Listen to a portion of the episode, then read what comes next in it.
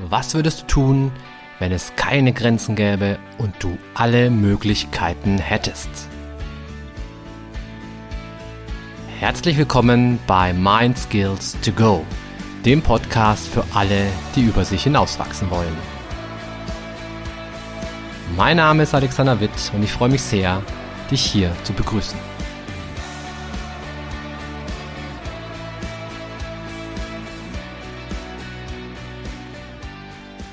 Ja, hi und herzlich willkommen. Schön, dass du wieder mit reinschaust bei einer neuen Folge von Mind Skills to Go. Heute mit dem Thema Konflikte. Also ein ganz, ganz altes Thema, ein ganz leidiges Thema, eins, das keiner wirklich gerne mag und trotzdem ist es einfach ständig präsent. Und hey, ganz ehrlich, was wäre die Welt ohne Konflikte? Irgendwie ja, du magst vielleicht sagen, vielleicht wäre sie ein schönerer Ort, die Welt. Vielleicht wäre sie aber auch einfach ein langweiligerer Ort. Denn Konflikte sind oft das Salz in der Suppe. Sie geben dem Leben ein bisschen Würze, aber dazu später mehr. Und weil das Thema Konflikte so ein großes Thema ist, habe ich beschlossen, die Podcast-Folge auf zwei Folgen aufzuteilen. Also in dieser ersten Folge werden wir uns mit den Hintergründen von Konflikten beschäftigen und auch mit Lösungsmöglichkeiten. Und im zweiten Teil, also in der zweiten Folge, werde ich dann so auf ein paar Specials eingehen, auf ein paar spezielle Situationen, auf ein paar spezielle Persönlichkeitstypen, wie die eben bei Konflikten reagieren. Und vielleicht so als Einstieg, ganz passend dazu, hatte ich am Wochenende mit meiner Frau einen richtig schönen Streit. Also wir haben uns schon länger nicht mehr gezofft und von daher war es wahrscheinlich einfach mal wieder an der Zeit. Auf jeden Fall ähm, war das schon ein Streit, der ging mir schon etwas nahe. Und ähm, ich höre immer wieder so von Leuten, Mensch, du bist doch ein Psycho, du, du, du kannst doch gar nicht streiten. Ihr Psychos wisst doch, wie das geht. Also alle denken immer, Psychologen seien darüber irgendwie, also seien da gar nicht von betroffen, weil sie doch Profis sind, weil sie doch wissen müssen, wie man das Ganze löst oder gar nicht erst eskalieren lässt. Und dazu kann ich nur sagen, boah, also in der Theorie, ja, gebe ich dir vollkommen recht.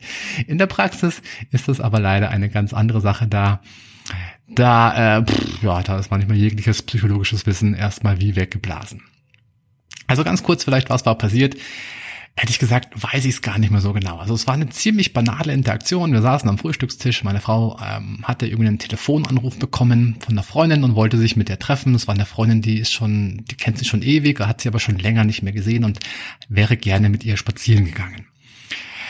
Und äh, ich fühlte mich so ein bisschen überrumpelt, ich fühlte mich etwas übergangen, hab, äh, ja, weil, weil ich natürlich dann auf die Kinder hätte aufpassen müssen, während sie spazieren ging. Ich muss gerade eh schon ziemlich viel auf die Kinder aufpassen, also ich möchte mir jetzt nicht selber auf die Schulter klopfen, um Gottes Willen. Ich glaube, im Moment müssen wir das alle in Zeiten von Lockdown, aber zumindest subjektiv hatte ich so, das, hatte ich so einen Eindruck, boah, ich mache eh schon gerade wahnsinnig viel und jetzt, jetzt muss ich ja auch noch, boah, jetzt muss ich auch noch aufpassen und, und babysitten. Mhm, ja.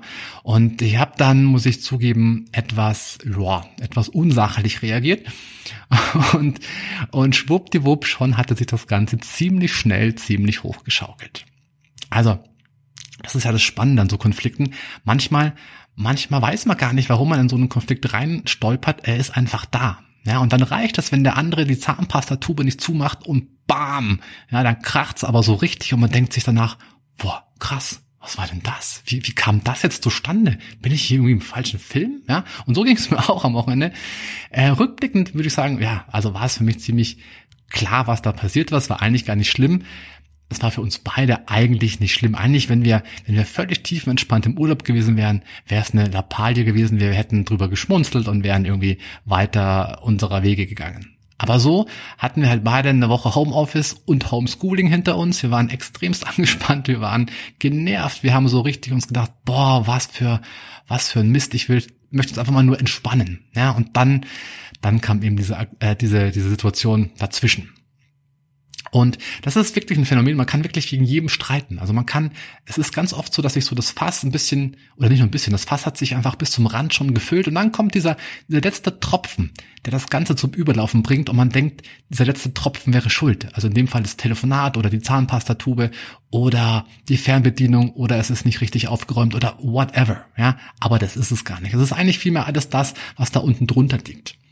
Und wenn wir uns ja, wir können uns ja mal so ein bisschen Gedanken machen, was macht uns eigentlich so wütend? Also du kannst, wenn du möchtest, einfach mal so ein kurzes, kleines Experiment mitmachen, wenn du willst, und dich einfach mal fragen, was habe ich in den letzten Tagen oder Wochen für Wutsituationen gehabt? Was hat mich so richtig ärgerlich gemacht? Also wenn du mal so ein bisschen zurückspulst in der Zeit, dann denk doch mal nach, was hat mich in den letzten Tagen so richtig auf die Palme gebracht? Was war das? War es dein Chef? War es dein Partner? War es deine deine Mama, dein Papa? War es ein Kollege, ein Mitarbeiter? Oder war das vielleicht der Autofahrer vor dir? Ja? Also es können tausend und drei verschiedene Situationen gewesen sein. Hm, spannend ist, dass es oft so nach einem gewissen, also es gibt so gewisse Klassiker, was die Auslöser betrifft. Und zum Beispiel sind das Situationen, wo wir angegriffen werden, wo Grenzen von uns einfach nicht beachtet werden. Also ganz blödes Beispiel, wenn ich, wenn ich gerade aus meiner Haustür rausgehe und ich sehe, wie da jemand in meinen Vorgarten pinkelt, dann wäre das eine, für mich eine ziemlich unverschämte Grenzverletzung. Und da würde ich sagen, hey du, pass mal auf, was ist eigentlich los mit dir? Hakt's bei dir? Was, was, was fällt dir eigentlich ein? Raus hier, aber schnell, sonst, sonst hole ich mein, mein, meine Schrotflinte die ich äh, zugegebenermaßen gar nicht besitze. Aber gut, also angegriffen zu werden ist so ein, ein Punkt, wo wir oft ganz, ganz schnell, ganz, ganz wütend reagieren. Der zweite Bereich, wo wir oft, oft mit Ärger und Wut reagieren, ist, wenn wir ausgenutzt werden, also wenn wir uns zumindest ausgenutzt fühlen, dann ist es natürlich auch immer ein subjektives, eine subjektive Geschichte. Ähm, der dritte Punkt wäre der Verlust von Zuwendung. Also wenn ich mich von meinem Partner schon länger nicht mehr beachtet fühle, mich nicht liebevoll genug behandelt fühle, dann ist das auch etwas, wo wir dann manchmal mit Ärger und Wut reagieren. Und der vierte Punkt ist einer, der, der gerade jetzt in Corona-Zeiten eine ganz große Rolle spielt, nämlich die Verletzung von Werten oder von Regeln. Also wenn ich mich an bestimmte Regeln halte und mein Gegenüber hält sich nicht an diese Regeln, dann reagiere ich oft total stinke sauer. Ganz klassisches Beispiel, ich gehe in den Supermarkt, ich habe natürlich meine FFP2-Maske auf und, und links neben mir ist einer, der trägt die so ein bisschen unter der Nase und man sieht genau, das ist dem scheißegal. Den, die Maske nutzt überhaupt nichts und ich bei mir kriege dann so dieses Gefühl, boah, der denkt, der ist irgendwas Besseres und dann werde ich sauer, werde ich grantig. Ja, also gerade jetzt in Corona-Zeiten zeigt sich das ganz, ganz deutlich in ganz vielen kleinen Situationen. Dass Leute sich zum Beispiel nicht an den Mindestabstand halten, dass Leute sich mit mehr als einer Person treffen. Und all das ist natürlich für diejenigen, die sich an die Regeln halten, extrem ärgerlich, weil man halt denkt, boah, ich bringe diese Opfer und der andere nicht. Und ah, ja, da werde ich so richtig schön krantig. Und in meinen ganzen Coachings, wo es natürlich auch immer ganz oft um das Thema Ärger geht, werde ich oft gefragt, hey, was ist denn eigentlich der Sinn und Zweck von Wut? Ich meine, hey, das Leben wäre doch so viel schöner, wenn wir uns gar nicht ärgern müssten. Das Leben wäre doch richtig cool, wenn, wenn es einfach so smooth vor sich hin gleiten würde alles. Das wäre doch, das wäre doch viel schöner, oder?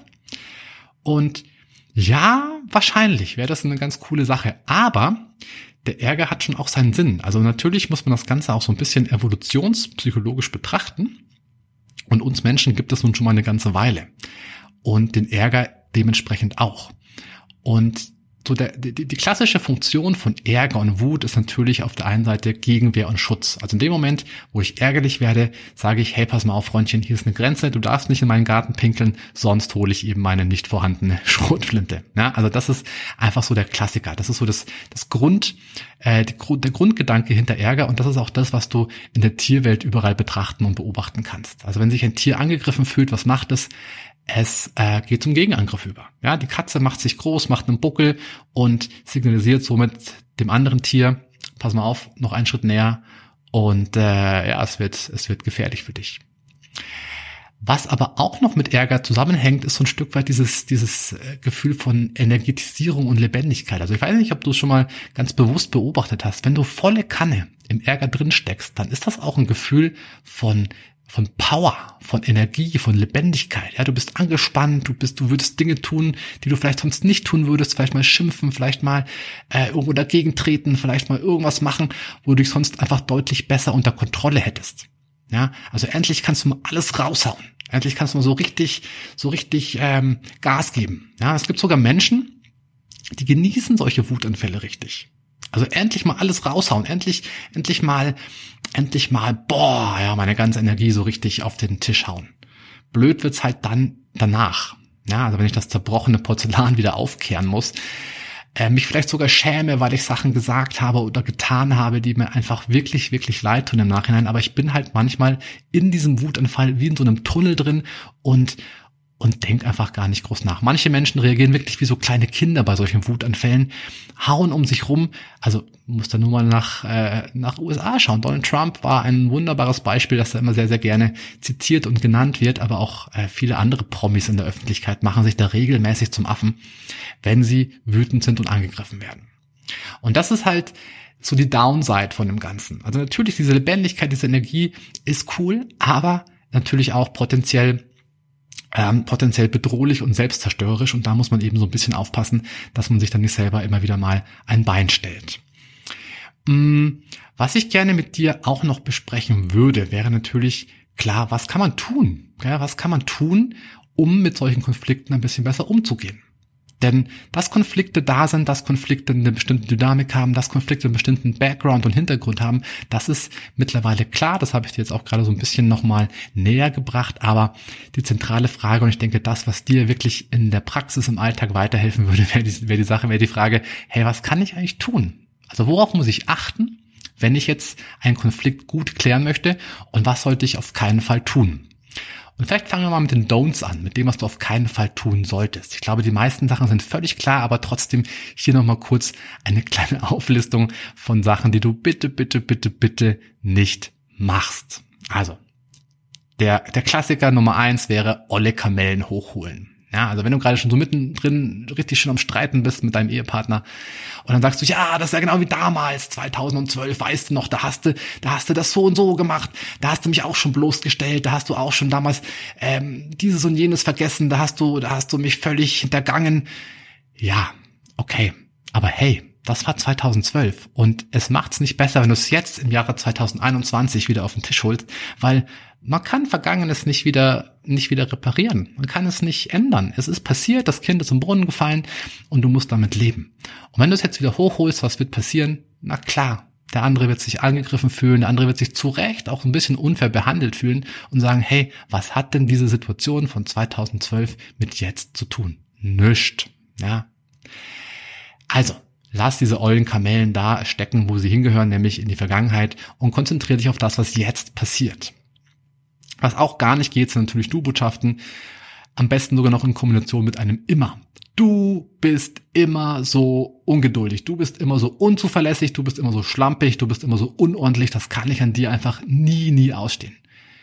Puh, ja, das ist natürlich auch so ein Rundumschlag, der so richtig reinhaut und der vielleicht einfach Sachen kaputt macht, die du danach ganz, ganz schlecht wieder repariert kriegst. Deswegen konzentriere dich auf die konkrete Situation, vermeide solche Worte wie immer und natürlich sprich von dir selbst, also verwende ich Botschaften. Ich glaube, das ist eh klar, aber das vergessen wir halt im Eifer des Gefechts immer wieder mal. Was natürlich auch gar nichts bei solchen Streits zu tun hat, äh, zu suchen hat, sind Beleidigungen oder körperliche Gewalt. Ich glaube, das versteht sich von selbst. Sarkasmus ist auch so ein Klassiker, der immer wieder dazu verwendet wird äh, bei so bei so Streitigkeiten, sowas wie boah, das hast du ja super gemacht. Ja, ja, jetzt bin ich wieder schuld. Ja, und verbunden mit so einem wunderbaren Tonfall hat das natürlich auch so eine ganz ganz super gute Wirkung nicht. Ja, das ist so dieses klassische Öl ins Feuer gießen. Da sind viele Menschen richtig, richtig gut darin und die Folge ist halt dann eben oft, dass man diesen Konflikt leider einfach nicht mehr, nicht mehr gebacken kriegt. Man kriegt den nicht mehr zu, weil einfach zu viel kaputt gegangen ist. Also stattdessen folgende Sachen, die du bitte unbedingt dir hinter die Ohren schreibst. Dann wird aus dem Konflikt echt eine konstruktive Geschichte. Und zwar Punkt Nummer eins. Und das ist wirklich das Aller, Allerwichtigste. Also wenn du einen, wenn du eine Sache von diesem Podcast hier mitnimmst, dann wäre es folgendes. Und zwar geht es um Distanzierung. Also bei einem Konflikt, wenn der richtig hot ist, wenn es da richtig heiß hergeht, wenn die Fetzen fliegen, wenn die Worte fliegen, wenn sogar im Zweifelsfall irgendwelche Teller fliegen, dann ist der aller, allererste Schritt Distanzierung. Oder anders gesagt, schmiede das Eisen, solange es kalt ist. Das heißt wiederum, Du kannst in so einem Moment, wenn gerade die Fetzen fliegen, du kannst nix, aber auch gar nix gewinnen. Da geht nix. Da, da ist gerade der Ofen aus. Da ist, also oder andersrum, da ist der Ofen ganz schön an. Ja, also da, da kannst du aber nichts holen. Stattdessen Distanzierung. Das heißt also, was ich für mich mir so, ähm, ja, was, was für mich einfach wirklich gut klappt, ist, dass ich sage, hey, ich gehe jetzt einfach mal eine Runde raus. Ich gehe jetzt eine Runde um den Block, vielleicht auch zwei oder drei, kühl mich ein bisschen ab, verschaff mir Distanz zu dem ganzen Geschehen, mach mir meine Gedanken und dann komme ich zurück und dann können wir drüber sprechen. Aber nicht in dem Moment, wo gerade alles drunter und drüber geht. Punkt Nummer zwei, der ganz gut mit Punkt Nummer eins Hand in Hand gehen kann, ist Selbstreflexion und Eigenverantwortung. Also das heißt, was ich manchmal mache dann, wenn ich eben spazieren gehe und so innerlich wirklich koche vor Wut und denke, boah, das ist die, meine, meine blöde Frau, was fällt der eigentlich ein, die spinnt ja wohl. Dann irgendwann verraucht dieser erste Ärger und dann fange ich an, mich zu fragen, hey, Alex, kann es sein, dass ich selber auch nicht ganz fair war? Kann es sein, dass ich ein paar Dinge getan, gesagt, gemacht habe, die jetzt nicht wirklich hilfreich waren, kann es sein, dass ich ein bisschen auch Anteil an diesem ganzen Konflikt habe. Und natürlich habe ich oder hast du oder je nachdem, wer den Konflikt gerade hat, natürlich hat jeder einen Anteil daran. Also im Grunde, wenn man mal ähm, so, so, ja, im Grunde ist es so ein 50-50-Ding. Also 50 Prozent des Konflikts liegen bei mir, 50 Prozent des Konflikts liegen bei meinem Gegenüber. Und wichtig ist, dass ich meine 50 Prozent erkenne, reflektiere und auch dann im Anschluss darüber sprechen kann. Natürlich, und das wäre Punkt Nummer drei, spreche über deinen eigenen Anteil, spreche auch über das, was dich geärgert hat, aber verwende ich Botschaften. Also zum Beispiel sowas wie, ich habe mich einfach, um jetzt bei dem, bei dem Beispiel von ganz am Anfang zu bleiben, wo ich mich mit meiner Frau gezofft habe, hätte ich halt sagen können oder habe ich auch gemacht dann, dass ich gesagt habe, hey, ich habe mich einfach äh, ein bisschen überrumpelt gefühlt. Ich, ich habe so das Gefühl gehabt, ich muss mich gerade ständig um die Kinder kümmern und habe gar keine freie Minute mehr. Und das hat mich, das hat mich, wenn ich ehrlich bin, ganz schön genervt in dem Moment. Ja, das wäre so eine Ich-Botschaft, die man sagen kann, die, glaube ich, beim Gegenüber auch ganz okay ankommt. Ähm, Punkt Nummer vier wären solche Sachen wie Perspektivenübernahme und Nachfragen. Also auch in dem Moment, wenn wir nochmal zu dem Beispiel zurückkehren, dass ich äh, vor lauter Wut erstmal eine Runde rausgehe, spazieren gehe, Distanz erzeuge zwischen dem der, der Wutsituation und ähm, und mir, dann könnte ich auch einfach eine Perspektivenübernahme mir mir vorstellen. Also sprich, ich, ich überlege dann, hey, was könnte denn eigentlich meine Frau geritten haben? Oder was ist in der vorgegangen? Oder warum hat die da so beleidigt reagiert? Wenn ich mir mal vorstelle, ich bin meine Frau, ach ja, könnte sein, dass sie einfach auch gerade ganz schön zu leiden hat, ganz schön im Stress ist und sich einfach mal gefreut hätte, wenn sie diese alte Freundin mal sehen könnte, die sie schon so lange nicht mehr gesehen hat. Ja, dann kann ich nachvollziehen, dass sie sich echt, echt gefreut hätte und dass, dass meine Reaktion einfach da vielleicht auch für sie ein Stich ins Herz war. Ja, und wenn ich, wenn ich so, mich so reindenken kann in anderen, das hilft auch. Warum hilft es?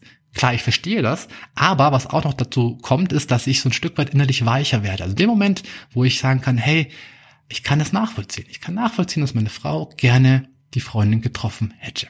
Ja, weil sie einfach im Moment wenig soziale Kontakte hat. Ja, wegen Lockdown, wegen allem.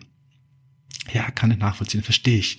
Und wenn ich dann auch noch damit zu meinem Konfliktpartner gehe und sage, hey, ich verstehe dich, ich verstehe, dass du das gerne gemacht hättest. Und ich würde mir aber wünschen, dass du auch meine Seite verstehst. Dann sind wir schon bei einem Punkt angelangt, wo man sagen kann, hey, da ist schon, da geht es schon Richtung Versöhnung, vielleicht sogar schon, äh, vielleicht hat die Versöhnung sogar schon längst angefangen in dem Moment. Ja. Und der letzte Punkt, der fünfte Punkt, den ich dir gerne noch mitgeben möchte, wäre, nimm frühe Signale ernst. Denn ganz oft erlebe ich es, dass Leute sagen, nee, nee, passt schon, ah ja, komm, das äh, hm, kriegen wir schon irgendwie hin, muss ich jetzt nicht deswegen wegen so einer Lappalie einen Streit vom Zaun brechen. Und die sammeln diese Konflikte und die sammeln diese Konflikte und sammeln sie und sammeln sie wie Panini-Bilder beim Fußball und irgendwann, irgendwann platzen sie. Und das kann man verhindern, indem man einfach sagt, hey, ich spreche einfach die Dinge an, wenn sie da sind und warte nicht damit, bis, äh, ja, bis ich einfach nicht mehr kann, bis ich es nicht mehr ertragen kann. Also, das waren meine fünf Punkte. Ich wiederhole sie nochmal kurz einfach der, der Übersichtlichkeit halber. Also Punkt eins war Distanzierung, schmiede das Eisen, solange es kalt ist. Punkt zwei war Selbstreflexion und Eigenverantwortung. Punkt drei Ich-Botschaften. Punkt vier Perspektivenübernahme. Und Punkt fünf frühe Signale ernst nehmen. Und das war's auch schon von unserer ersten Folge. Und wie du dich erinnerst, es gibt noch eine zweite Folge, die folgt dann am Donnerstag. Da wird es dann darum gehen, was machen bestimmte Persönlichkeitstypen bei bestimmten Konfliktsituationen? Was ist daran vielleicht manchmal nicht ganz optimal? Und vielleicht erkennst du dich auch dann darin wieder und kannst auch da vielleicht einiges für dich mitnehmen. Zumindest hoffe ich, dass dir die heutige Folge ein paar neue Einblicke, ein paar neue Ideen, vielleicht auch ein paar Aha-Erlebnisse beschert hat. Und ich hoffe, es hat dir auch etwas Spaß gemacht zuzuhören. Ich würde mich freuen, wenn du beim nächsten Mal wieder dabei bist. Und hey, bis dann, mach's gut und schmiede das Eisen, solange es kalt ist. Alles Gute, dein Alex.